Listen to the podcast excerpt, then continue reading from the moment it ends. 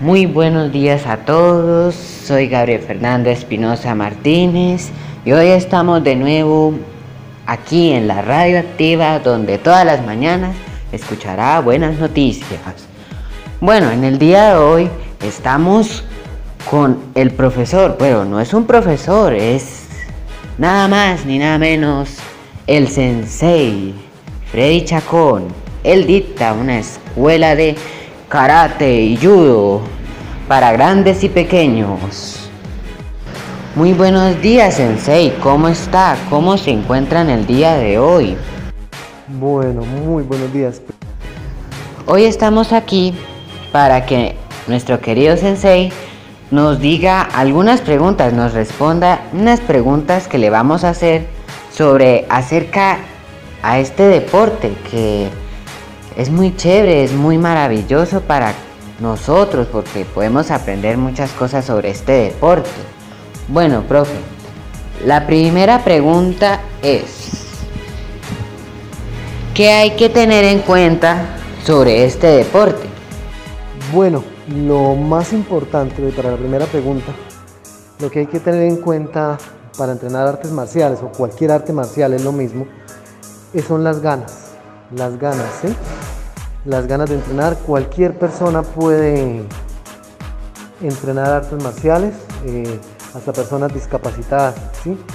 ¿Qué es lo más importante para entrar a una escuela de judo o de karate?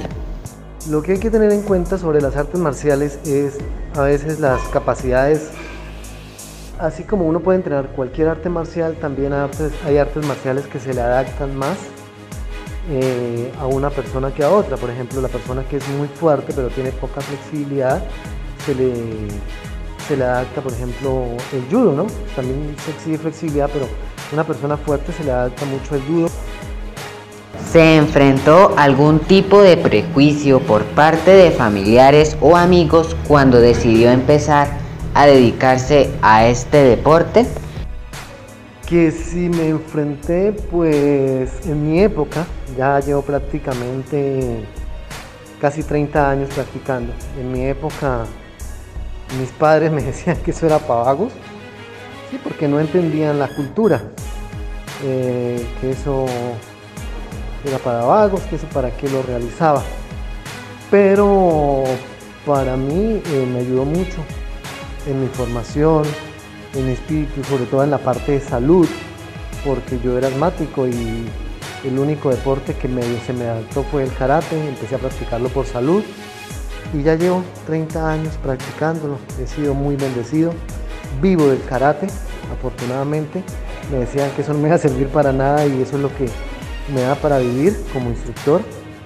Eh, y no, feliz, feliz, feliz de, haber eh, conocido este arte marcial que me ha traído muchos beneficios, tanto para mi vida personal, mi vida espiritual y para mi salud. ¿Qué acogida tiene en nuestra región la escuela de judo o de karate como deporte? Pues el karate en la región ha sido un proceso, ¿no? Eh, ha sido un proceso, quitar los estigmas de la gente que dicen que, que los niños que practican artes marciales, karate o cualquier otro arte marcial, se van a volver más conflictivos, más peleoneros, ¿sí? Ha sido un poco difícil romper todos esos estigmas, porque el arte marcial, por el contrario, hace que una persona se vuelva más tranquila, lo ayuda a tener más autocontrol, a mirar las capacidades de hasta dónde puede llegar con su reacción. ¿Qué apoyo tiene por parte de las instituciones gubernamentales la escuela de judo? Eh, bueno, eh, ahorita en la actualidad pues está apoyando mucho, las alcaldías están apoyando, de por sí yo llevo ya cinco años prácticamente con la alcaldía de Oiva. La alcaldía ha apoyado bastante, he estado en otros municipios también donde, donde se ha apoyado eh, varios meses o un año. ¿sí? A veces es por el manejo de los recursos, ellos quisieran los alcaldes quisieran apoyar mucho más, pero, pero como sabemos en Colombia el, recurso para el deporte es muy, muy limitado. ¿Ve?